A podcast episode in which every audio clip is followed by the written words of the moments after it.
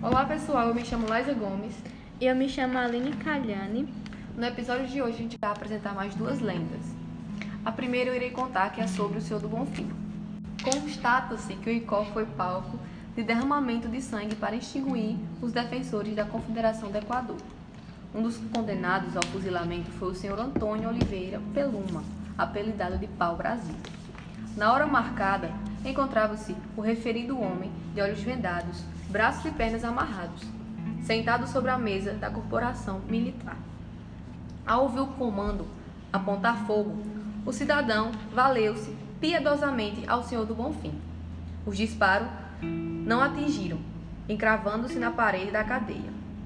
Nova ordem, de, nova ordem de fuzilamento foi autorizada pelo comandante e novamente a súplica ao Senhor do Bonfim foi feita pelo condenado. As balas novamente não foram certeiras.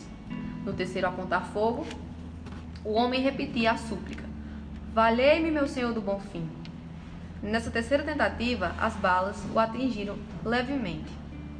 A população então o acudiu, levando imediatamente para a igreja do Senhor do Bonfim, atribuindo tal fato a um verdadeiro milagre do referido santo.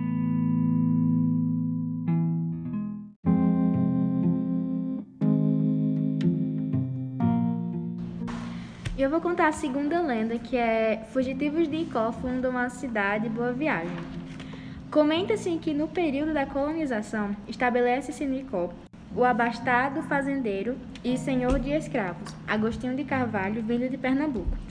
Este tentava de todas as formas esconder e afastou sua filha Agostinha do Alferes, Antônio Domingues Alves, impedindo que se casassem. Mas Antônio Domingues Alves não se continha com a separação e certo dia, aproximando-se de sua amada Agostinha, com a ajuda de uma serva, tramaram a fuga.